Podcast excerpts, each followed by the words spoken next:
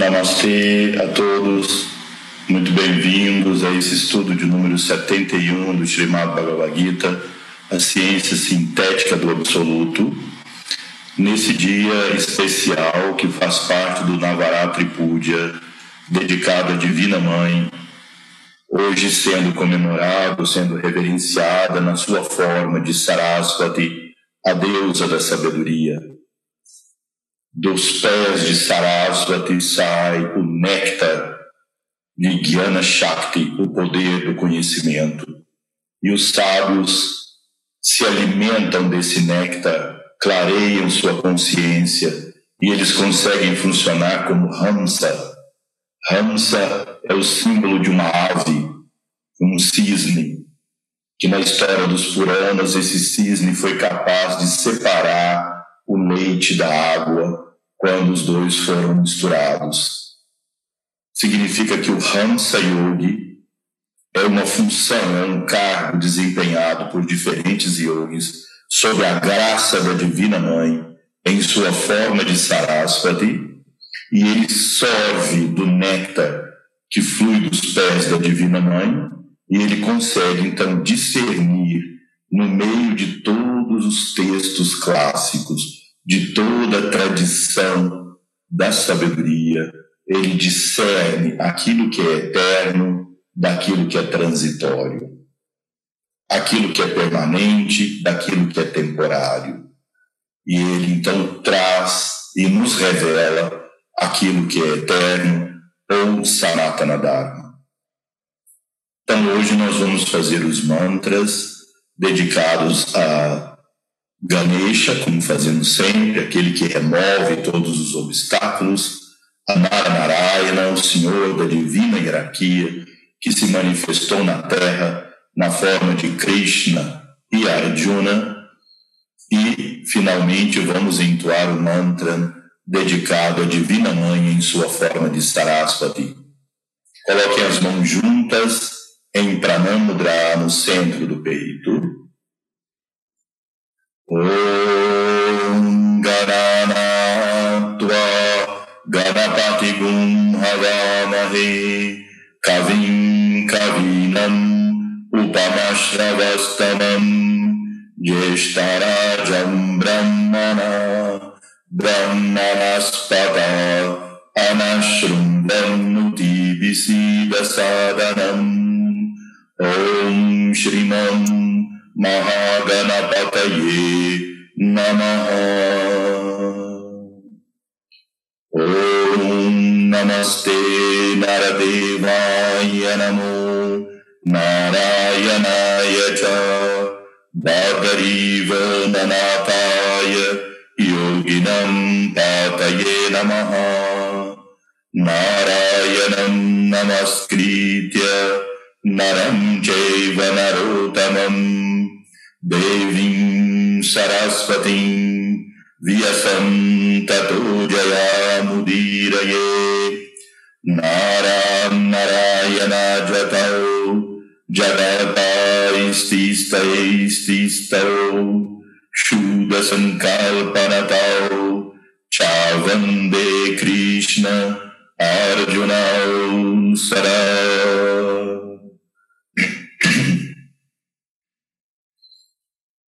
Yakundendu Tusharahara Davara Yashu Pravastravrita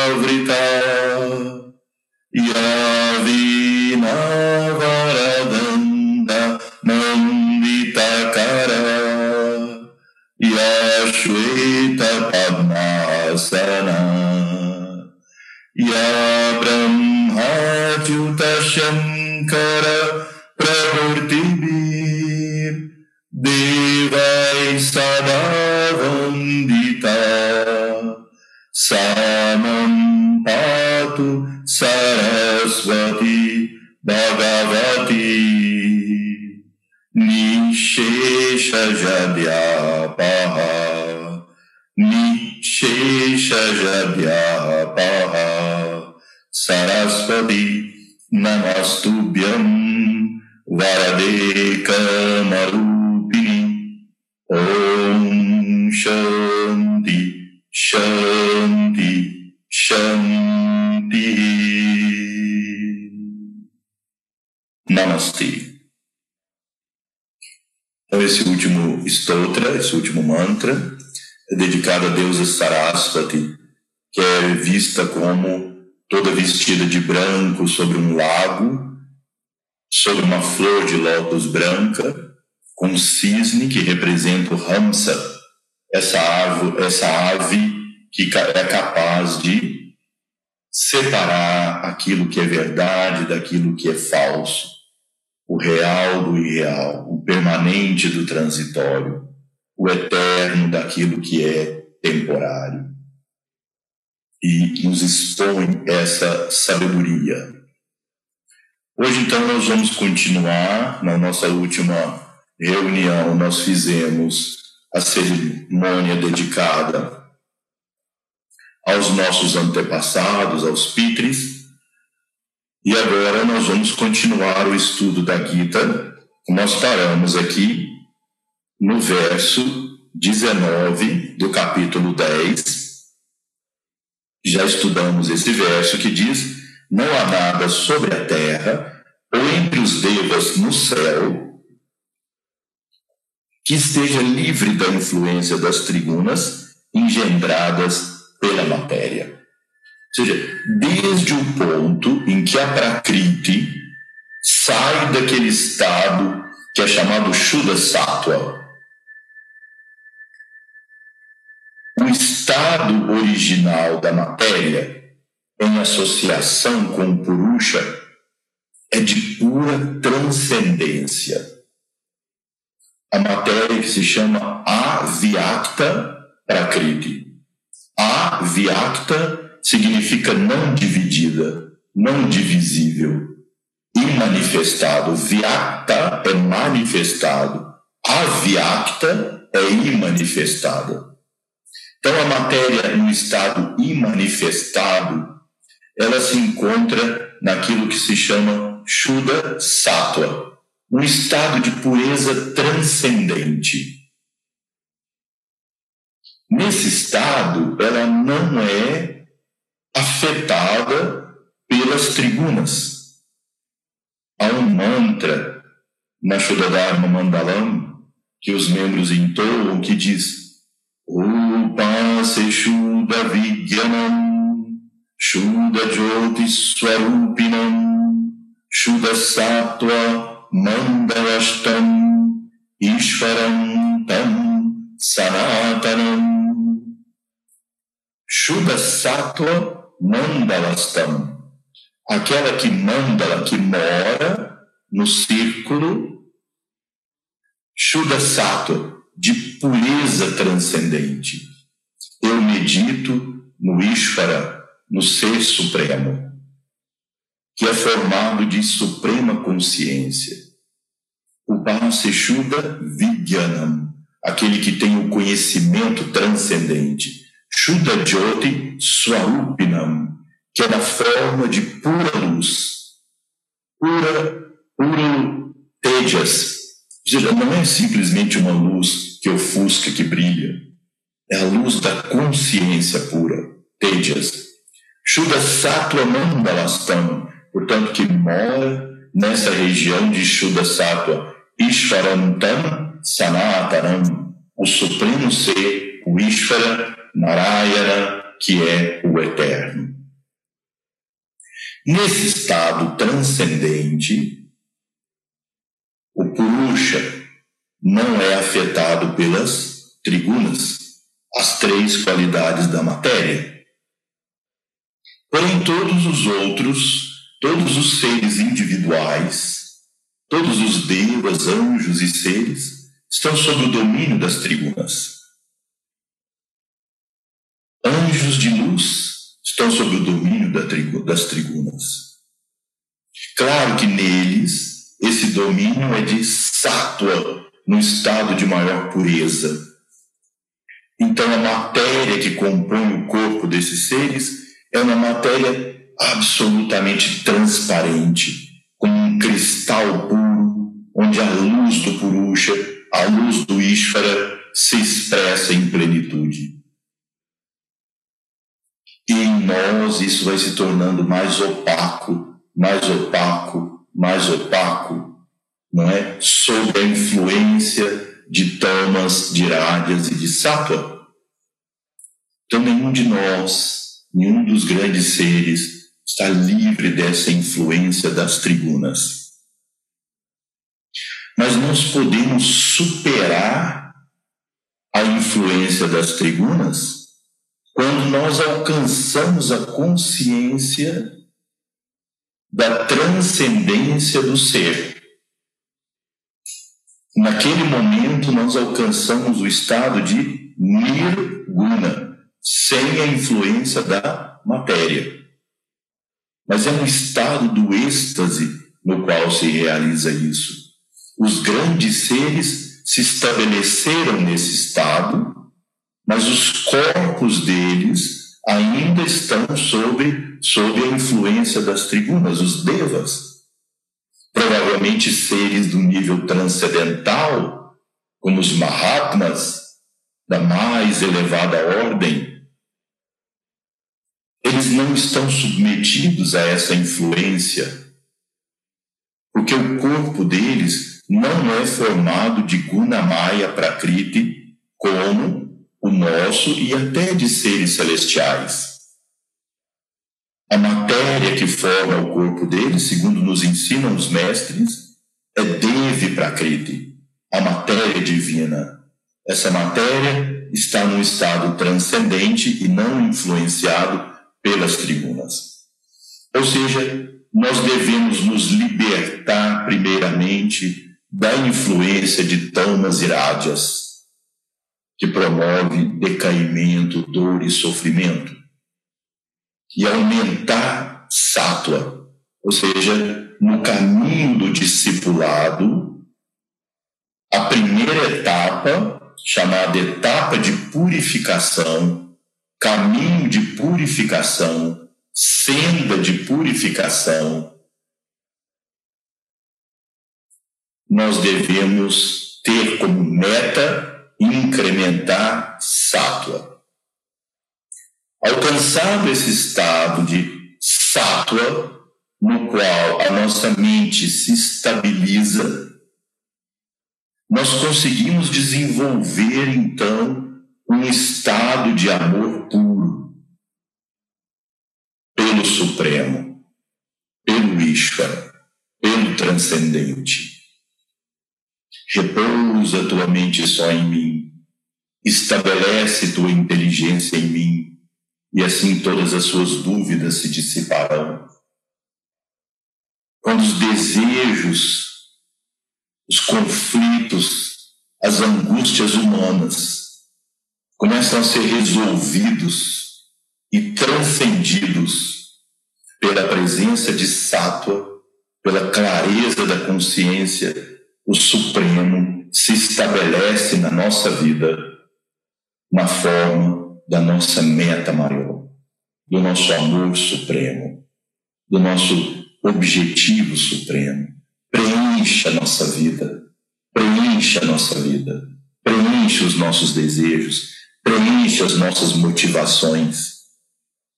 E quando isso acontece, aí nós podemos transcender inclusive a influência de Sattva.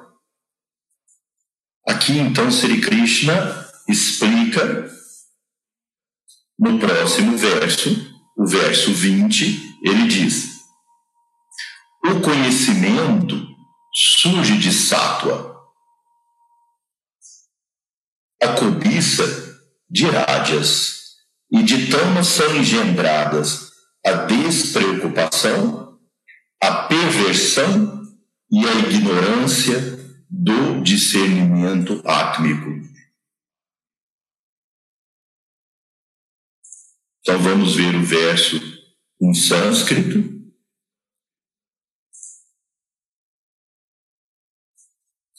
Sattva sanjayate jnanam rajaso eva cha pramada mohautamaso Bhavato Gyanam Evacha.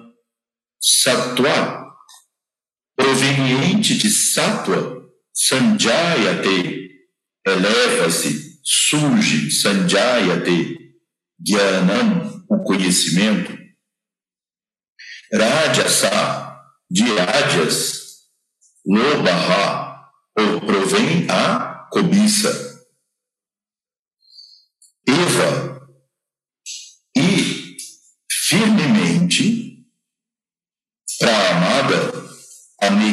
Negligência moral, a ilusão, Tamasa provém da ignorância. Bhavata eleva, Agyanam, ou seja, faz surgir, melhor dizendo, não eleva, faz surgir, Bhavata, Agyanam, a falta de conhecimento ou ignorância, necessariamente então, Sri Krishna afirma, não é? Eva, Eva, duas vezes, para dizer sinceramente, poderosamente, com toda certeza. Então, veja, resumo. Aqui, como está traduzido, está bem é, resumido da forma correta. O conhecimento surge de sátua. Ou seja, quando sátua vai aumentando na nossa natureza, nós buscamos o conhecimento espiritual. Nós buscamos sabedoria. Nós valorizamos. Nós colocamos como valor na vida adquirir esse conhecimento. Enquanto rádios e tamas predominam, nós ficamos nas ambições da vida. Que tipo de conhecimento nós buscamos? Conhecimento que nos faz viver que fala das relações humanas, que fala dos nossos desejos, mágoas, tristezas, alegrias ou coisas que melhoram nossa vida profissional. Tudo bem, isso é importante, mas é a motivação egóica, egocêntrica, que é o selo de rádias na nossa vida. Mas quando sátua vai surgindo, nós buscamos qual é a verdade? Qual é a essência das coisas? Qual é a minha real natureza? Há algo que transcende a minha existência individual? Há algo que causa esse universo todo? Eu quero conhecê-lo. Eu quero realizar a verdade. E diz como aquele mantra contido nas Upanishads, e que também faz parte, faz parte da disciplina ensinada pelos mestres da Shuddha Mandalam, que diz Hiramayena Patrina Satyasya Pitemukam Tatuam Pusham Apavram Satyadharmaya Drishtaye Ó Senhor Puxam, Puxam é outro nome de Surya Narayana. Narayana, o Senhor do Universo, que se expressa pelo Sol, que se expressa como Sol, como Surya, Surya Narayana, o Senhor do Sol, o Senhor do Sistema Solar, Surya Narayana, que também é chamado Puxam nos Vedas. Ó oh, Senhor, Hiramayena Patrena Satyasya Vidembukam significa Hiranmayena, ou seja, aquele que brilha com o dourado do sol. O dourado é o símbolo da inteligência espiritual. Nós já falamos que existem três grandes potências e energias que governam o aspecto sutil, psicológico e espiritual na nossa vida: Prana, Tejas e Ojas. Prana promove o sentimento de vitalidade, a iniciativa na ação, a boa comunicação, adaptabilidade. Prana aparece na aura com a cor violeta. Então, o brilho de prana, que mostra saúde e vitalidade, aparece na aura com esse tom violeta. Tejas aparece como o dourado. Tejas, portanto, é o brilho da inteligência espiritual, não simplesmente a inteligência comum para a vida, é a inteligência que nos permite ver a essência real das coisas. Promove coragem, determinação, boa liderança, o brilho pessoal, aquilo que se chamava o magnetismo pessoal de Tejas. Isso aparece na aura dos seres divinos como aquela auréola dourada em volta da cabeça. Quanto mais dourado na aura de uma pessoa, mais Tejas, mais esse brilho da inteligência espiritual, do discernimento espiritual, essa pessoa tem. E Ojas, que promove resistência, que promove memória, que promove concentração, que dá suporte psicológico e espiritual para a vida, aparece como a cor da pérola. Por isso, a pérola é, um, é uma ótima pedra preciosa que aumenta em nós ojas, resistência, vitalidade. No Ayurveda há vários medicamentos feitos com o pó, a cinza da pérola, que aumentam fortemente a imunidade. Na astrologia védica, se recomenda o uso da safira amarela não é? como uma pedra ou seus substitutos que aumenta esse poder de Tejas, que dá essa profundidade do conhecimento, assim como o cubi dá o vermelho do sol, que dá a clareza, abertura, apenas derivando por esse lado, mas então Hiranmayena Patrena Satyasya Mukam. Seja, ó Senhor que brilha com os raios do sol, os raios dourados do sol, tira da minha cabeça Mukam, da minha cabeça, do meu rosto, tira o véu da ignorância. Deixa-me conhecer a verdade que jaz oculta atrás da confusão do mundo. Eu quero conhecer a natureza real das coisas e o caminho da reta ação. Veja, isso sintetiza o conhecimento, o desejo do conhecimento, que quando sátua vai surgindo em você, isso vai aumentando. Daí não se satisfaz apenas com conhecimentos de ocultismo, de forças, de coisas invisíveis e de poderes, de entidades, do ocultismo, do sutil, do misterioso, do secreto. Não. Sarto te dá a busca do que transcende tudo isso, da verdade suprema, da transcendência do Senhor Supremo Narayana.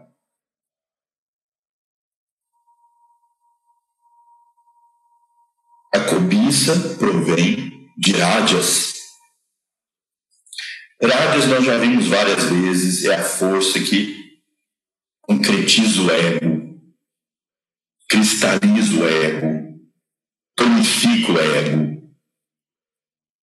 Portanto, as motivações de rádias são motivações egocêntricas.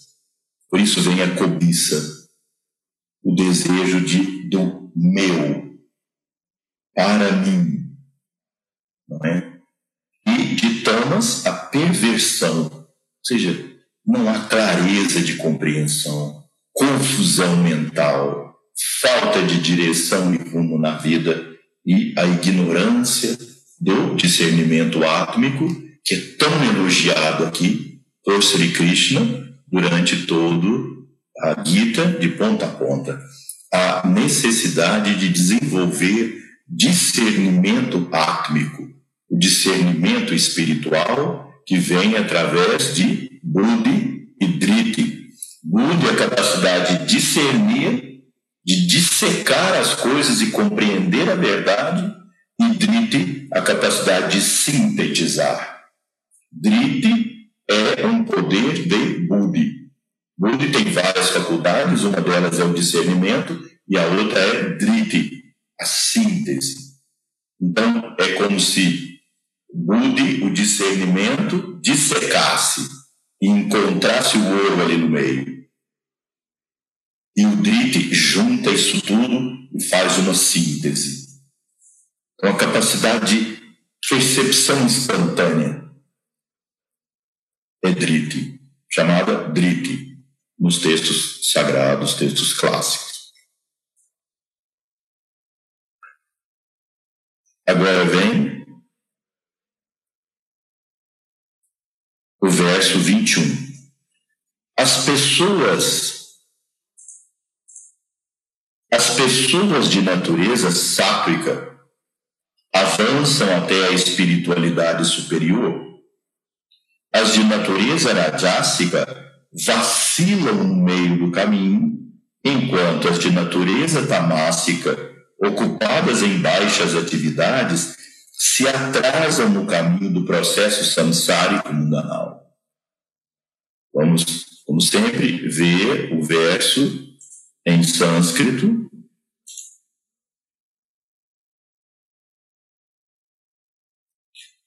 Urdvam gachanti sattvaista madhyetishtanti rajasa Joganya guna vritista adogachanti tamasa. Urdvam. Urdva é, significa para cima, para o superior. Urdva. Gachanti se eleva, emerge. Sato está estando situado, está, é, é uma raiz sânscrita que, traduzido em português, seria como estabilidade, é o que dá estabilidade. Estana, está, é de estável. Veja como o português aí nesse caso parece. Está, é, ou seja, se estabelece em sátua. Sátua promove, portanto, evolução. Por que sátua promove evolução?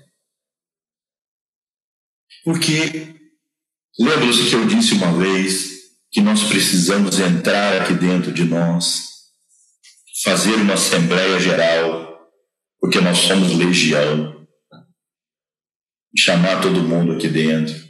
São os desejos contraditórios e tudo que está aqui é uma legião. E dizer: olha, pessoal, vamos fazer uma Assembleia Geral aqui agora para onde nós vamos. Um puxa para cá, um puxa para lá, um puxa para cima, um puxa para baixo, um vai por aqui, o outro vai por ali. E nós não nos entendemos e vivemos nesse campo de batalha interna. Aí uma hora angustiamos demais, tomamos remédio, outra hora fazemos outra coisa, buscando prazer, buscando solução no meio de tanta ilusão. Para onde nós vamos? Aí, claro que muitos vão para rumos totalmente diferentes. Mas um grupo ali se reúne e fala: olha, nós todos aqui estamos cansados já de viver essa vida por viver. Buscamos simplesmente o prazer imediato, a vida imediata, cheia de frustração. Vamos fazer aqui esse núcleo, e esse núcleo que é a evolução. Esse núcleo quer realizar a verdade. Esse núcleo quer mergulhar sua consciência no Supremo, em Deus, ou o nome que se queira dar, a essa transcendência. Não me satisfaz mais, não nos satisfaz mais porque é na pessoa do plural, nem mesmo as buscas chamadas espirituais pelo, pelas forças invisíveis por desenvolver poderes. O que eu quero é a percepção da verdade.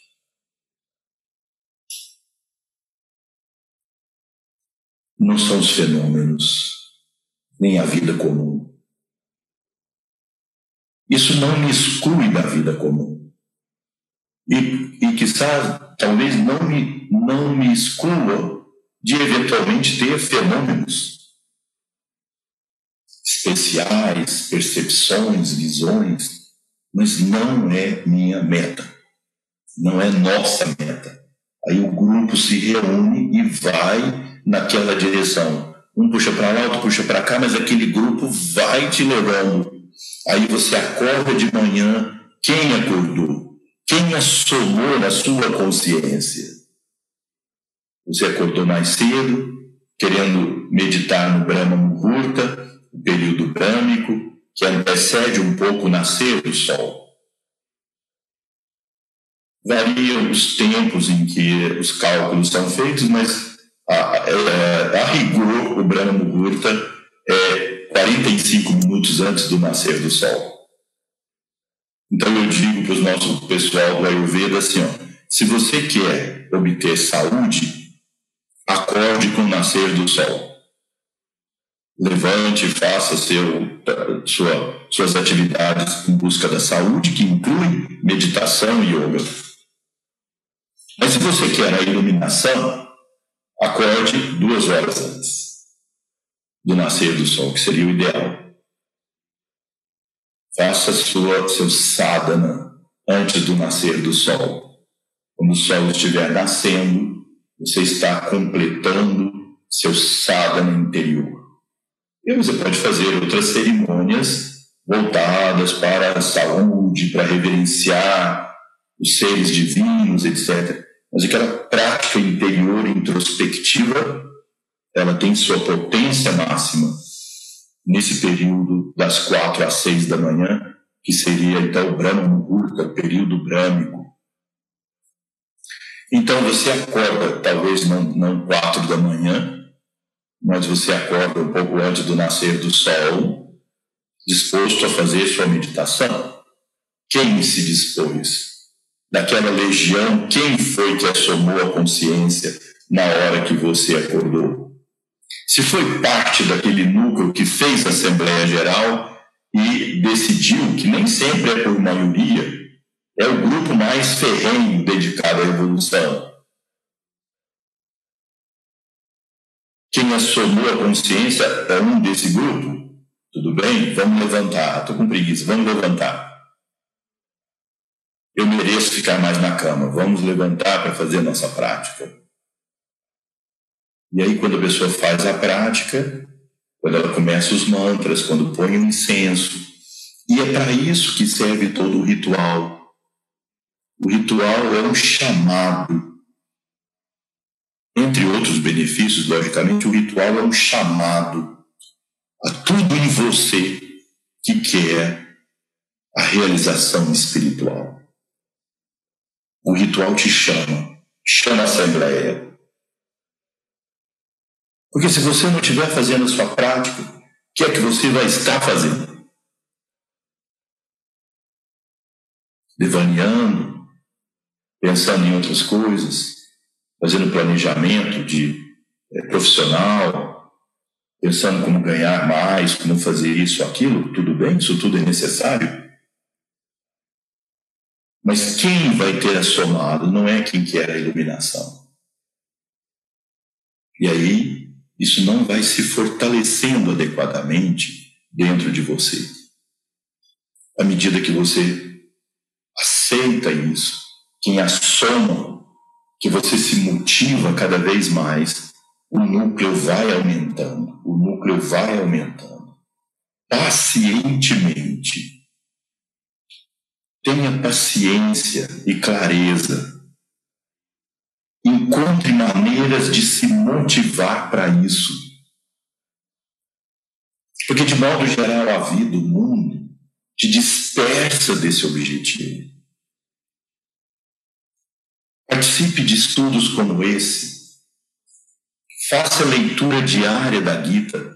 Faça leitura diária dos, dos livros espirituais. Leia sobre a vida dos santos, dos seres espirituais de todas as religiões. Porque eles te motivam. Eles mostram que é possível. Nosso mestre Srivajra sempre dizia a vida dos avataras não nos serve muito de exemplo. Porque eles têm corpos diferentes, eles têm naturezas diferentes, eles não estão submetidos à influência das tribunas como nós. Porém, os santos, os seres que foram trilhando o caminho, pelo esforço e pela graça divina, alcançaram a iluminação e foram grandes luminares para esse mundo, eles sim servem de estímulo para nós. Os nossos professores e mestres na, na Índia, não é tão famosos santos e seres, Sri Ramakrishna Paramahamsa, Swami Shivananda de Rishikesh, Swami Dayananda, Ramana Maharishi, grande ser, alguns dos seus discípulos, como Ganapati Muni, Kavyakanta Ganapati Muni, um grande ser espiritual, um ser absolutamente extraordinário. Kavyakanta Ganapati. Leiam sobre ele, leiam sobre a vida dele. Ele escreveu uma coleção extraordinária em sânscrito, contemporâneo de Ramana Maharishi. Escreveu uma coleção extraordinária em puro sânscrito. Ele é chamado Kavyakanta, que significa a, a fala é celestial, ele recebeu esse título dos mais eruditos, eruditos sancristis, sancritistas da época. Porque ele fazia versos em sânscrito, com métrica, com ritmo e de uma beleza extraordinária. E descreveu os ensinamentos de Ramana Maharishi já que o sábio vivia em êxtase. Às vezes retornava, dava ensinamentos e Kavyakanta os transcrevia de uma forma poética, muito bonita. Ramana Maharishi tinha um grande respeito e carinho por ele. E assim tantos outros, santos do sul, da Índia, do norte, de todas as partes não só da Índia, de todos os povos, os santos cristãos, santos de todos os povos. Então, se nutram, se alimentem diariamente. Procurem acordar mais cedo, que todos estão em silêncio, está tudo calmo. Invista esse tempo, mesmo que você tenha que dormir um pouco mais cedo para dar o número de horas que você precisa para o descanso. Mas os textos sagrados dizem a meditação é o mais nobre descanso. E hoje a neurobiologia, em suas pesquisas, tem mostrado isso. As ondas cerebrais, o fluxo de lactato no corpo, temperatura corporal, tensão muscular, respiração, oxigenação. Durante a meditação profunda, corresponde àquilo que, eh, que eh, as Upanishads, especialmente o Chandogya Upanishad, descreve como estado sushupti, o estado de sono profundo, mas o sono consciente do yogi. Nesse estado de meditação profunda, se você fosse colocado ou for colocado numa sala de, uh, de polissonografia, que, é esse exame uh, para se estudar o sono, e você entrasse em meditação aí, o diagnóstico feito pelo médico do exame seria: você está em estado de sono, você dormiu sentado meditando. Mas você está completamente lúcido e consciente. Mas o seu cérebro, o seu corpo estão como dormindo. Isso então promove um descanso profundo. E isso vai evoluindo, não é? O estado de agra, de consciente, vai para o estado de uh, swapna, de sono superficial, sushupti, o sono profundo, depois o estado de turiya, profunda meditação, praticamente um estado de catalepsia do corpo. O sono e o descanso é profundo. Vou contar para vocês uma história que Srivaja sempre nos contava. Quando um dos mais importantes instrutores externos da Shuddha Mandalam, Sri Janardana, residente em Chennai na época na Índia, desde os primeiros tempos ali da Shuddha Dharma, um grande líder, um escritor importante dos trabalhos da Shuddha Dharma Mandala.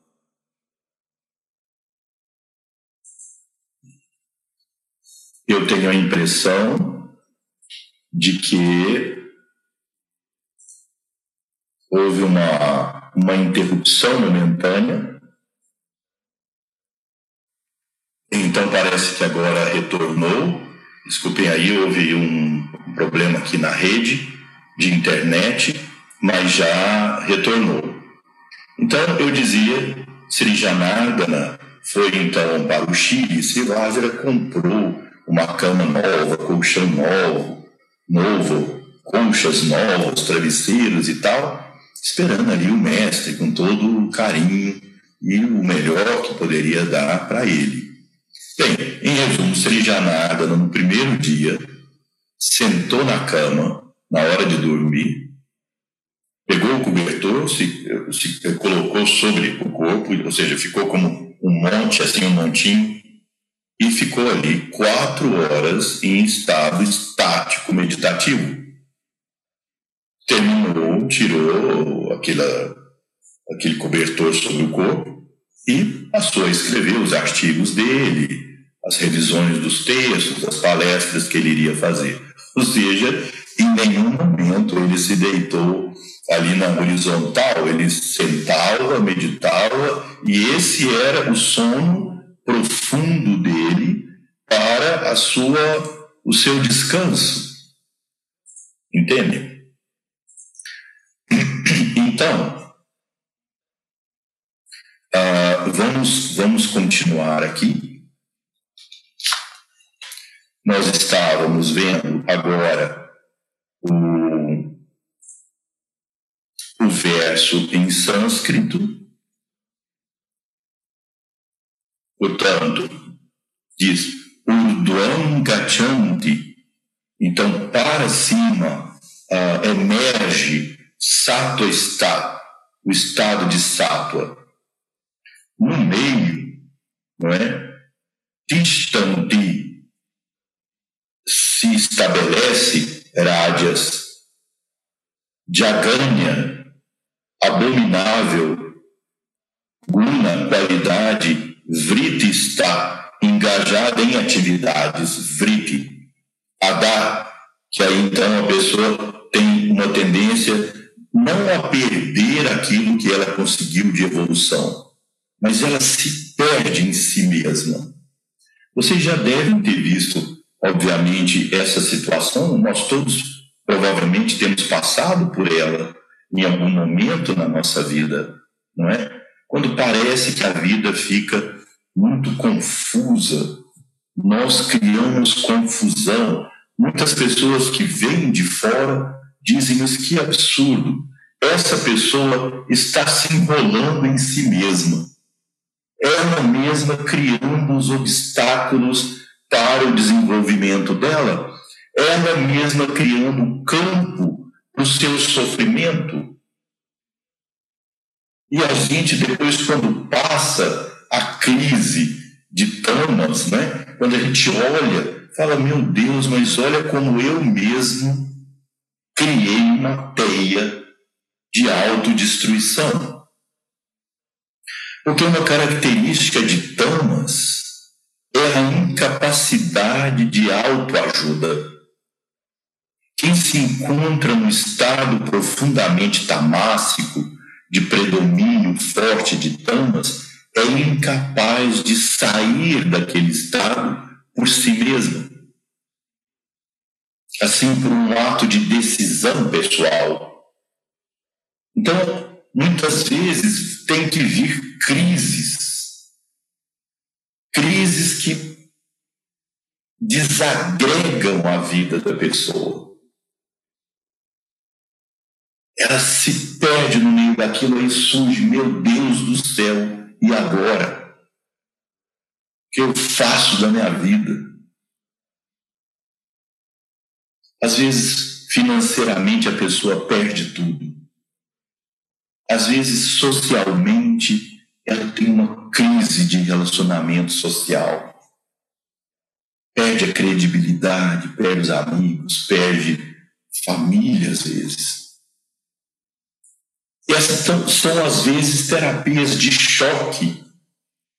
Quanto mais tamas nós temos, mais forte precisa ser o choque para nos tirar desse estado. Por isso, em alguns casos na nossa vida, é necessário que venham essas crises. Muitas vezes as pessoas, quando, e na Índia isso é muito comum, as pessoas, assim, popularmente têm muito medo do Sadesati, que é um período na astrologia védica, do trânsito de Saturno pela casa onde estava a lua quando a pessoa nasceu, uma casa antes, uma casa depois. Isso dura sete anos e meio. E a pessoa passa, se ela vive mais tempo, ela passa três vezes por esse sadesati e o segundo tende a ser mais intenso. Então, quando a pessoa vai passar pelo sadesati, é como se você tivesse no voo e o comandante dissesse: senhores passageiros, Vamos passar por uma zona de turbulência. Apertem os cintos e permaneçam sentados. Então, muitas vezes o período do Sadesata é o período de transformação da vida, de mudança.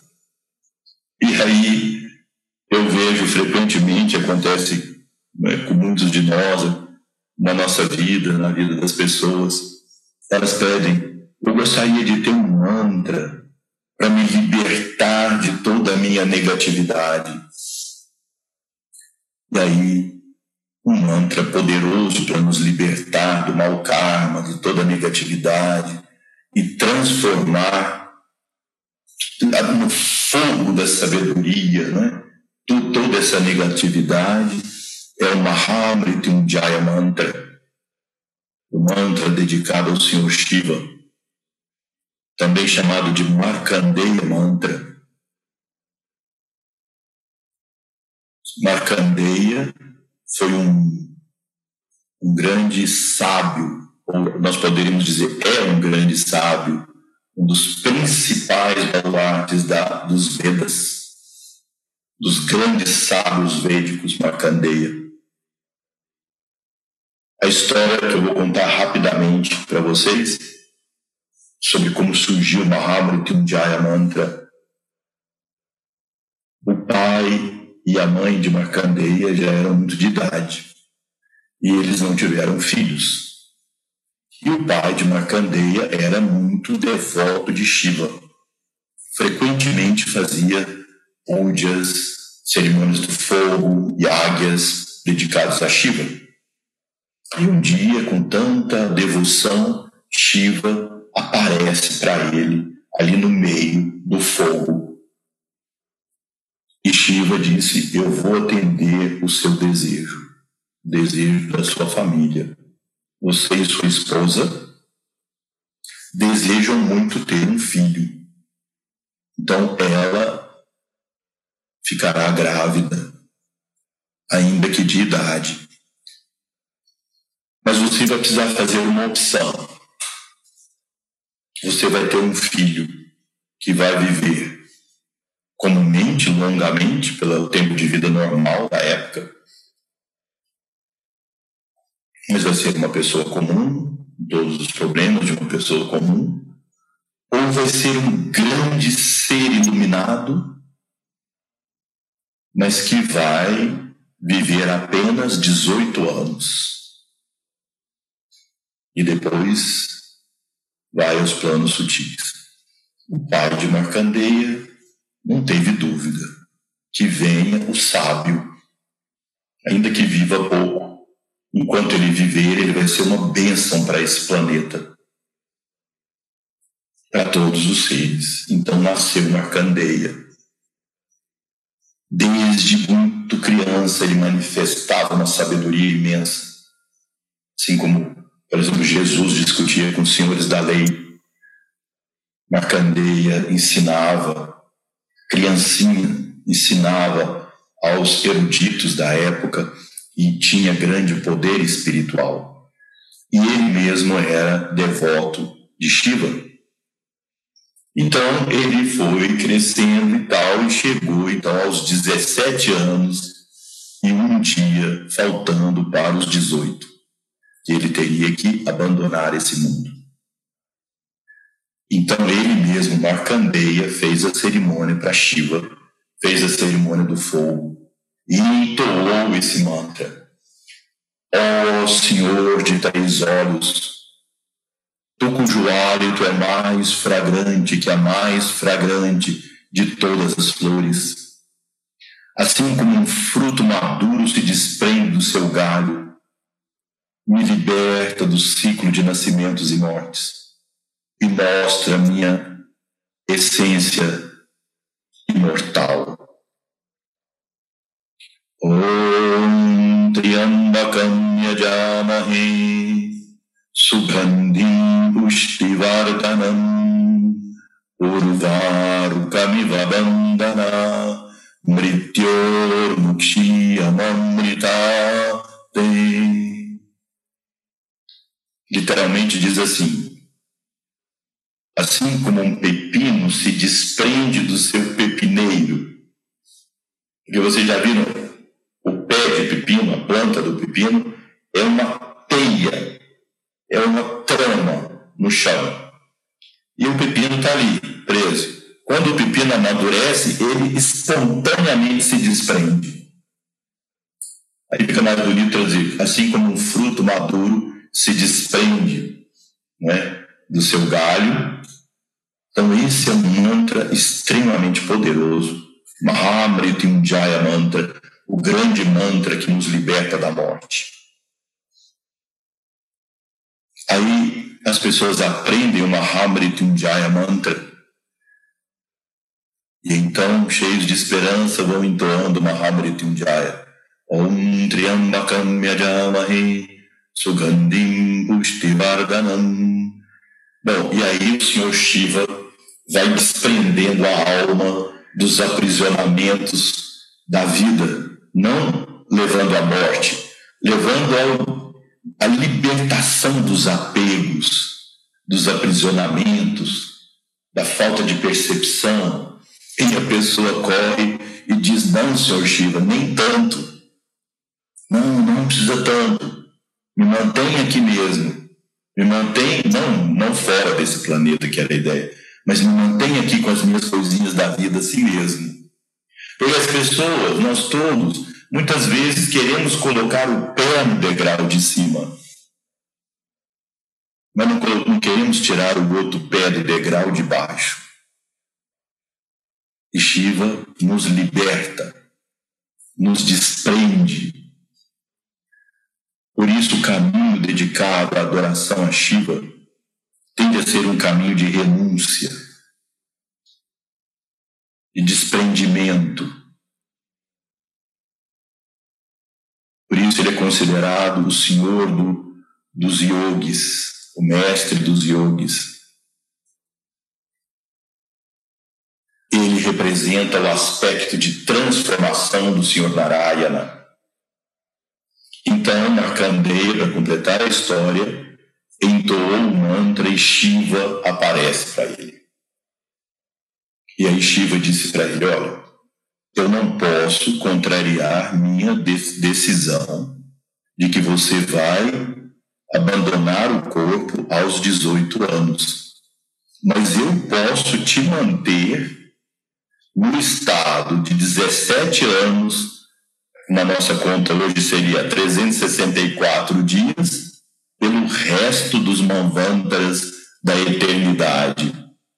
Então é dito que, que uh, o, o, sábio do Mahamrityunjaya Mantra, não é? Markandeya, que Markandeya surge como um grande ser, vivo ainda nesse corpo, no seu corpo especial, com a figura de 17 anos, vivendo para o resto da eternidade, e ele é o Rishi que preside esse mantra. Cada mantra tem um rishi, um sábio que preside, que governa aquele mantra. No caso do Mahamrityunjaya, quem governa é Markandeya é, Siddha. E é interessante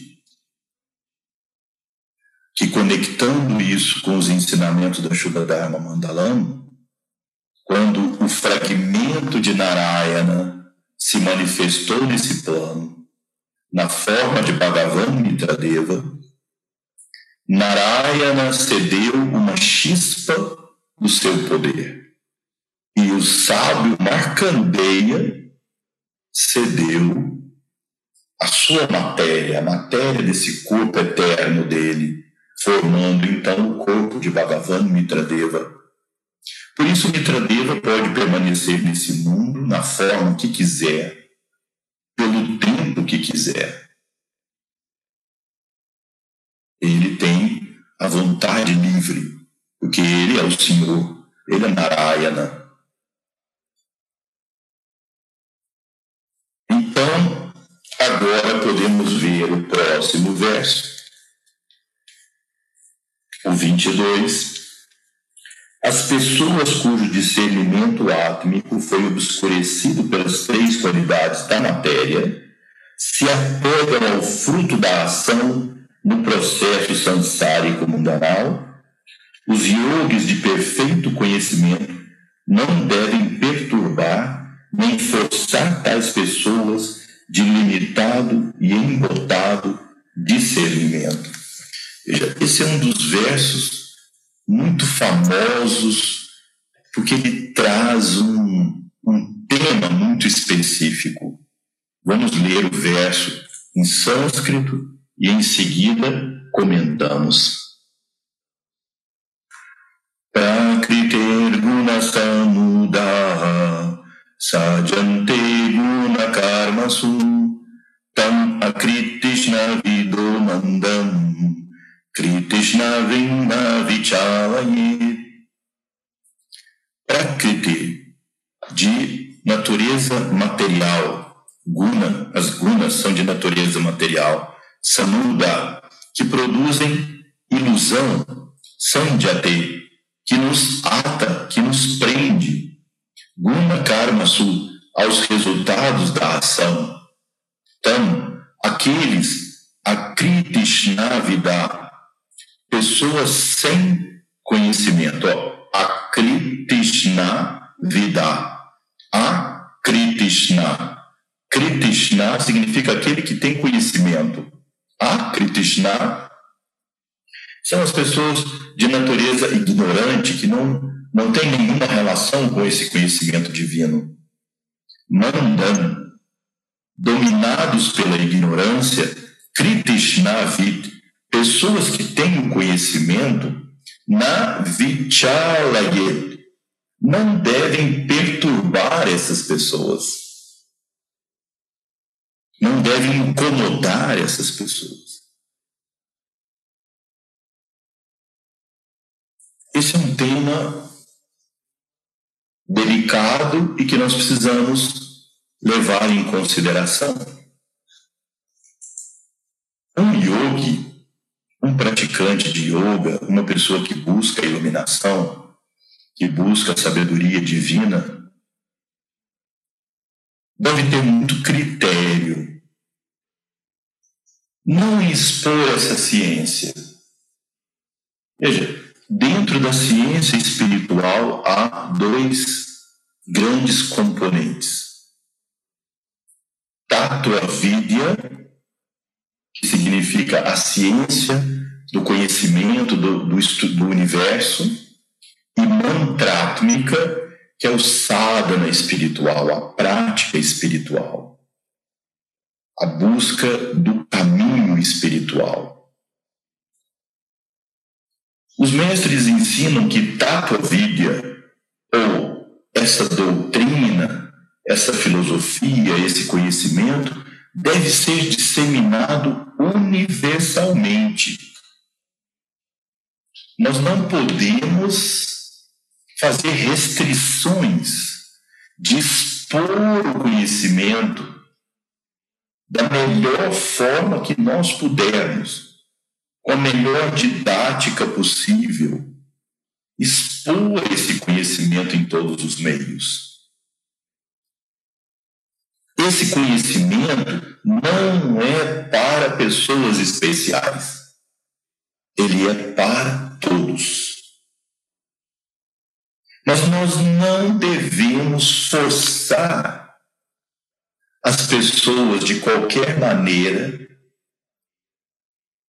a seguir esse conhecimento, a se convencer de que ele é verdadeiro, muito menos com ameaças, muito menos com ameaças. E a ameaça mais comum que a gente vê nesse meio espiritual é a ameaça do fim do mundo. É a ameaça do apocalipse. Olha, estamos chegando, e eu, isso eu não estou dizendo especificamente de nenhuma ordem religiosa. Eu estou dizendo que no meio espiritualista geral do mundo, do planeta inteiro, e não especificamente de uma religião, há muitos religiosos que ficam fazendo esse proselitismo com ameaças. Estamos chegando no final dos tempos. Eu vou dizer para vocês, eu tenho de idade cronológica 63 anos. Quantos fins de mundo eu já passei? No ano 2000, passou, não mudou nada. Era no final do calendário maia, não mudou nada. Quando eu digo não mudou nada, o mundo está sempre mudando. Mas não teve nada assim extraordinário. Está sempre alguém falando do fim do mundo. Alerta, acordem para o final dos tempos não é? sob diferentes visões e ângulos, mudança de era. Todo dia tem alguém falando de mudança de era. A era do planeta, a era que passou para outro, e, e aí e aí está tudo igual. Eu repito, desculpem, o igual no sentido, o mundo continua seu processo de transformação. Momentos de crise, momentos de aparente evolução, que a gente tem esperança, e outros momentos parece que não mas é o nosso processo de aprendizado, é o processo do nível que nós vivemos. Isso é uma conquista gradual. É claro que às vezes vem aquela fagulha de expectativa. Por que será que Jesus ficou só três anos? Se ele tivesse ficado 30, quanta revolução ele teria feito positivamente, eu estou dizendo? Não revolução de armas, mas revolução espiritual? E se o mestre tal, e se a coisa tal, e se agora Mitra Deva aparecesse, e se, e se? É como se a gente tivesse sempre criando uma expectativa de alguém vir e fazer um julgamento, e é claro, nós estaremos sempre do lado dos bons nesses julgamentos. Mas é muito provável que nós vamos continuar e que vão, haver cataclismas, como sempre, vão haver e vai haver esse enfrentamento de uma situação que nós mesmos criamos nesse mundo, o efeito estufa, poluição e tudo isso, são situações que o ser humano, com a ajuda divina, com a graça divina, iluminando a mente de algumas pessoas, que isso possa encontrar, que nós possamos encontrar soluções no meio das crises. E é para isso que existe crise, para nós encontrarmos solução, para nós crescermos com as soluções. Veio a pandemia e as pessoas diziam quando terminar a pandemia, o mundo vai ser outro. Para a maioria, não. Para a maioria, o mundo é a mesma coisa só tirar as barreiras da, dos impedimentos do movimento e as pessoas vão continuar fazendo igual. Muitos não aprenderam nada, aprenderam pouco. Outros aprenderam que a fragilidade da vida e como é importante a gente buscar valores superiores mas o mundo continua assim. E é preciso entender esse processo evolutivo. E aí nós não podemos forçar, pressionar as pessoas com ameaças. Ameaças de fim de mundo, ameaças do demônio, ameaças das más energias, ameaça nenhuma. Porque as pessoas já estão com seus sofrimentos próprios. Nós devemos dar clareza, diretrizes daquilo que nós aprendemos com os nossos mestres, para olhar para esse mundo de outra forma. O que precisa mudar é a cor da lente dos nossos óculos. E nós vemos o mundo de outra maneira. Então, esse empenho de mudar o outro. Não tem muito sentido. É assim, expor o conhecimento, falar sobre ele, cantar as glórias divinas, estudar esses textos, abrir essas possibilidades. Mas o karma de cada um, a própria pessoa constrói alguns não são tocados por esse tipo de conhecimento.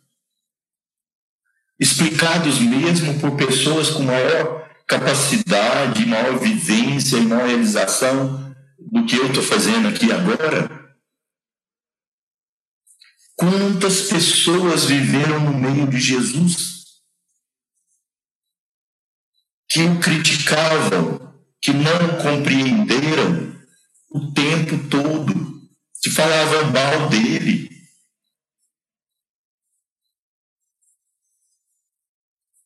Quantas pessoas fizeram assim com Krishna? Duryodhana e seu exército. Duryodhana era íntimo de Krishna. Duryodhana visitava o palácio de Krishna. Ia no quarto de Krishna e conversava com ele ali tinha esse acesso. Em nenhum momento ele viu a grandeza de Krishna. Ainda que o sábio Bhishma tivesse alertado ele várias vezes, inclusive no campo de batalha. E ainda assim, a obscuridade da visão. Então, aqui é um verso chave. Sri Krishna dizendo: não procure incomodar a mente das pessoas que não querem esse conhecimento. Apenas exponha e não espere retribuição. Exponha principalmente com seu exemplo. Exponha principalmente com seu fervor. E talvez isso motive alguns. E pronto. Namastê é o nosso trabalho. É, é, é o que se pode isso não é em massa ainda. Nós vivemos uma época divina, porque um número muito maior de pessoas pode agora ter acesso a esse conhecimento. Nós não devemos ocultá-lo, nós devemos expô-lo, mas não esperar retribuição ou compreensão ou mudança nas pessoas, isso é delas, não é nosso. Agora, quando se trata das práticas espirituais, aí sim há condições para a pessoa trilhar. Uma condição, por exemplo, é querer progredir espiritualmente, como Srivada dizia. Querer progredir.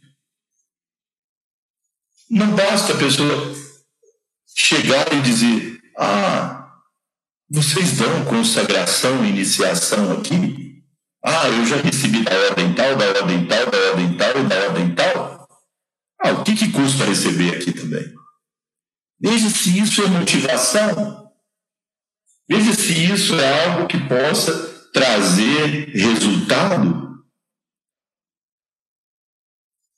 Então, a pessoa, não, tudo bem, eu quero me abrir ao sistema de práticas e pretendo realizá-la. A pessoa vai ter várias dificuldades, mas ela pretende realizá-la. Então, Sri Krishna nos dá esse conselho. Não, não faça proselitismo, não force as pessoas. Não ameace as pessoas com informações ou ideias de coisas que possam ameaçá-las.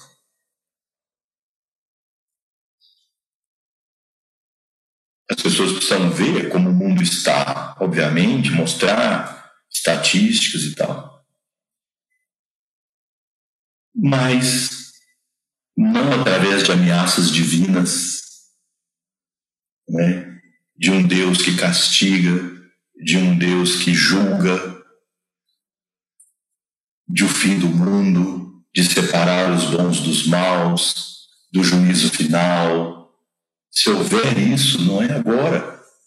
Nós temos muito que trabalhar pela frente na cronologia da Shuddha Dharma Mandalam, o Kali Yuga ainda tem quase 12 mil anos pela frente.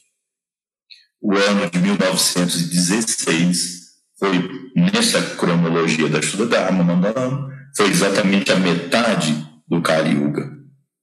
Nós temos então mais quase 12 mil anos pela frente. Nesses 12 mil anos quase que ainda faltam, outros oito avataras do nível de Bhagavan Mitradeva ainda virão no mundo.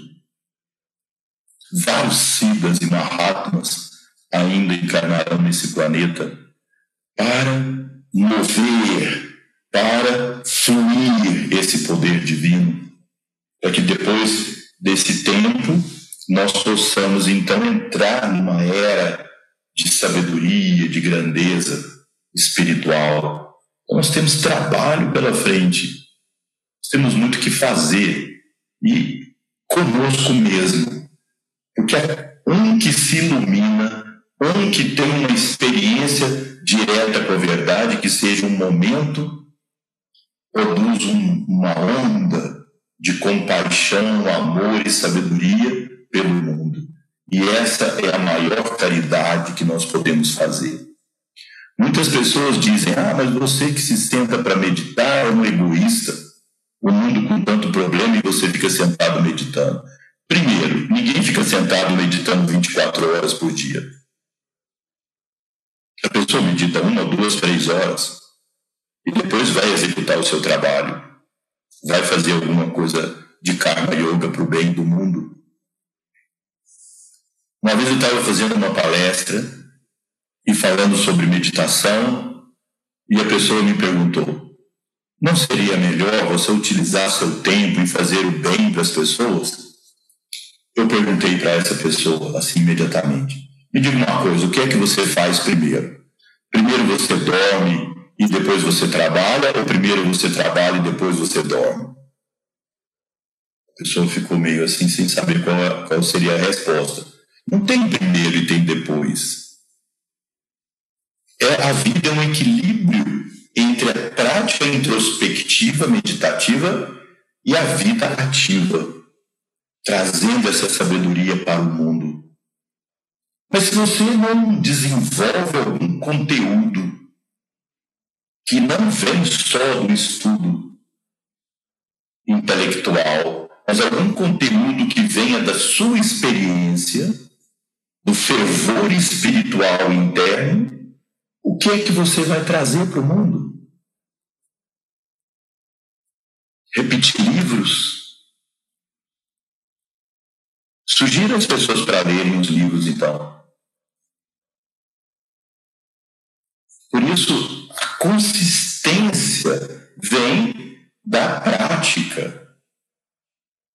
Portanto, a vida é um equilíbrio dessas duas funções: meditar e atuar. Fazer isso de forma harmoniosa e equilibrada. Ter conteúdo que vem da meditação para atuar. E o atuar vai provando para você mesmo frutos da sua meditação, que vai consolidando na sua vida, pouco a pouco.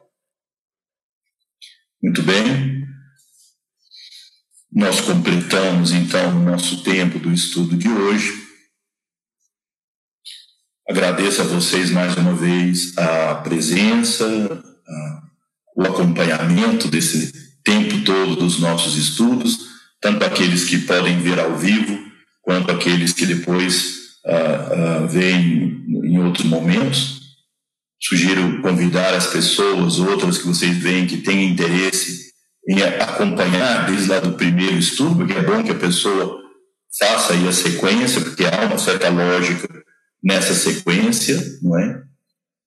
Uh, e, mais uma vez, agradecendo a grande deusa Saraswati Devi, nós vamos no sábado, que é o dia, o décimo dia.